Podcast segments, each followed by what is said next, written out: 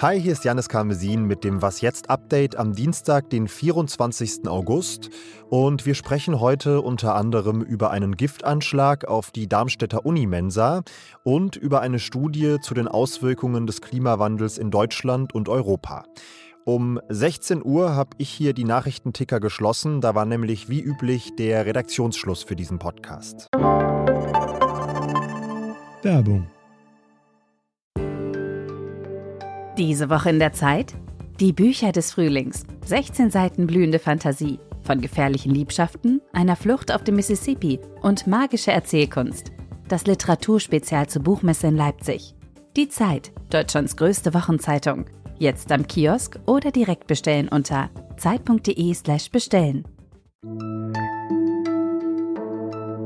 Sieben Menschen haben nach ihrem Besuch in der Mensa der Technischen Uni in Darmstadt gestern Vergiftungssymptome gezeigt. Und das Ganze war möglicherweise kein Unfall, sondern ein gezielter Giftanschlag.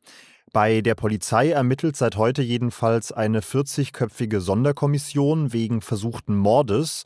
Und zwar nachdem die Polizei eine potenziell tödliche Substanz festgestellt hat in mehreren Wasserbehältern und Milchpackungen. Das sagt hier der zuständige Oberstaatsanwalt Robert Hartmann.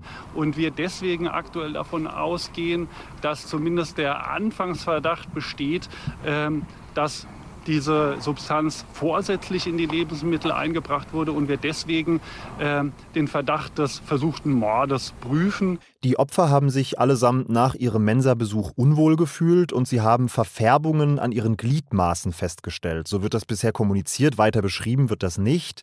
Ein Student war aber zwischenzeitlich sogar in einem kritischen Zustand. Mittlerweile geht es ihm besser. Welches Gift da in den Lebensmitteln gefunden wurde, hat die Polizei bislang nicht bekannt gegeben und Hinweise auf Motiv oder auch mögliche Täter und Täterinnen hat sie nach eigener Aussage bislang keine. In Afghanistan schaffen die Taliban langsam aber sicher Tatsachen. Eine Nachrichtenagentur vor Ort hat heute gemeldet, dass die Gruppe mit dem Aufbau ihrer neuen Regierung begonnen hat. Unter anderem sind wohl schon ein Innen- und ein Finanzminister ernannt worden. Laut der Washington Post hat es außerdem ein erstes hochrangiges Treffen gegeben zwischen einem Taliban-Anführer und dem Chef der CIA. Da ging es offenbar vor allem um die weitere Entwicklung bei der Evakuierung von Menschen vom Flughafen in Kabul. Wie künftig aber mit dieser Taliban-Regierung umgegangen werden soll, das wird eines der Themen sein beim G7-Gipfel, der jetzt gerade gegen halb vier gestartet ist. Großbritanniens Premier Boris Johnson hat vorab gesagt, er wünscht sich, dass in dieser Frage eine ganz klare gemeinsame Haltung formuliert wird von allen gleichgesinnten Staaten. We don't want anybody uh, bilaterally recognizing uh, the Taliban. We want a united uh, position amongst all the like-minded as far as we can uh, get one. Wer da jetzt in Afghanistan genau an die Macht kommt, wer die entscheidenden Köpfe hinter den Taliban sind, das hat unser Politikressort zusammengetragen und den zugehörigen Text, den packe ich Ihnen hier in die Show Notes. Die menschgemachte Klimakrise macht heftigen Starkregen wie den im Juli an Ahr und Erft deutlich wahrscheinlicher, in Westeuropa, im Speziellen auch im Westen von Deutschland. Das sagt eine neue internationale Studie, an der unter anderem Frank Kreinkamp vom Deutschen Wetterdienst beteiligt war. Also wir haben die Klimasimulation mit uns Menschen äh, verglichen mit den Simulationen ohne den Menschen und äh, sehen dann, dass sich die Eintrittswahrscheinlichkeit und die Intensität durch den, durch den Menschen verursachten Klimawandel verändert hat.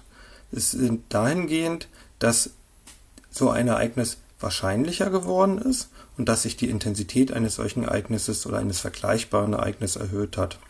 In der Studie stehen dazu auch konkrete Zahlen. Heftige, starke Regenfälle sind in unserer Welt um den Faktor 1,2 bis 9 wahrscheinlicher als in einer Welt ohne die von Menschen verursachten Treibhausgase. Und es fallen zwischen 3 und 19 Prozent mehr Regen weil wir in der warmen Luft mehr Wasser speichern können. Und wenn man das in der Luft gespeicherte Wasser äh, abregnen lässt, dann ist es mehr, als wie es früher war. Ich bin beim Lesen dieser Studie über die großen Unsicherheiten gestolpert, also zum Beispiel zwischen 1,2 und 9 mal so wahrscheinlich. Das sind ja schon erhebliche Unterschiede. Und ich habe mir diese Unterschiede mal von Linda Fischer aus dem Wissenschaftsressort erklären lassen. Sie sagt, das liegt vor allem daran, dass Starkregenereignisse besonders komplex sind und viel schwerer zu bewerten als zum Beispiel Hitzewellen. Das hat mehrere Gründe, ähm, unter anderem die Tatsache, dass äh, das auf kleineren Gebieten stattfindet als beispielsweise eine Hitzewelle, ähm, wodurch man viel kleinräumiger quasi analysieren muss, was äh, das Ganze schwieriger macht. Außerdem äh, war das ja jetzt wirklich ein extrem seltenes Ereignis, was ebenfalls die Analyse erschwert. Und äh, eine der Autorinnen hat auch gesagt, dass äh, die Jahreszeit die jetzt auch noch mal vor besondere Herausforderungen gestellt hat, ähm, weil äh, sie mehr Erfahrungen haben, ähm, sozusagen mit Starkregen im Winter.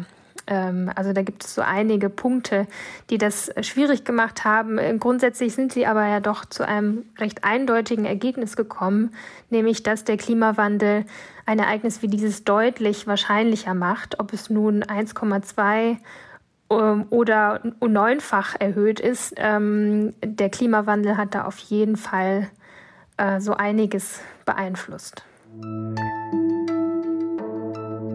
Was noch? Heute starten in Tokio die Paralympischen Spiele für Sportlerinnen und Sportler mit Behinderung. Die Spiele finden statt, trotz der Pandemie, auch um die Wahrnehmung von Menschen mit Behinderung und ihren Fähigkeiten in der Gesellschaft zu erhöhen. Ein ganz ähnliches Ziel verfolgt auch das Café Orihime, ebenfalls in Tokio angesiedelt. Da werden die Gäste von Robotern bedient und die werden wiederum von Menschen mit Behinderung gesteuert. Zum Beispiel von Michio Imai, der es auf dem regulären Arbeitsmarkt in Japan bislang schwer hatte. er sagt hier, er wollte schon immer arbeiten gehen, um am gesellschaftlichen Leben teilzuhaben und dass er jetzt das Gefühl hat, viel mehr ein Teil dieser Gesellschaft zu sein. Die Kellnerinnen und Kellner können über ein Sprachmodul auch mit den Gästen sprechen, können scherzen, können flirten, wenn sie das möchten. Und deshalb glaubt der Besitzer des Ladens Kentaro Yoshifuchi auch, wenn die Gäste wiederkommen, dann nicht wegen der Roboter, sondern vor allem wegen der Menschen dahinter. So, damit sind Sie auf dem neuesten Stand und ich bin bereit für den Feierabend. Wir sind erreichbar unter wasjetzt.zeit.de und freuen uns über jede Art von Feedback oder auch Fragen. Mein Name ist Janis Karmesin. Ich wünsche Ihnen einen schönen Abend und sage bis bald.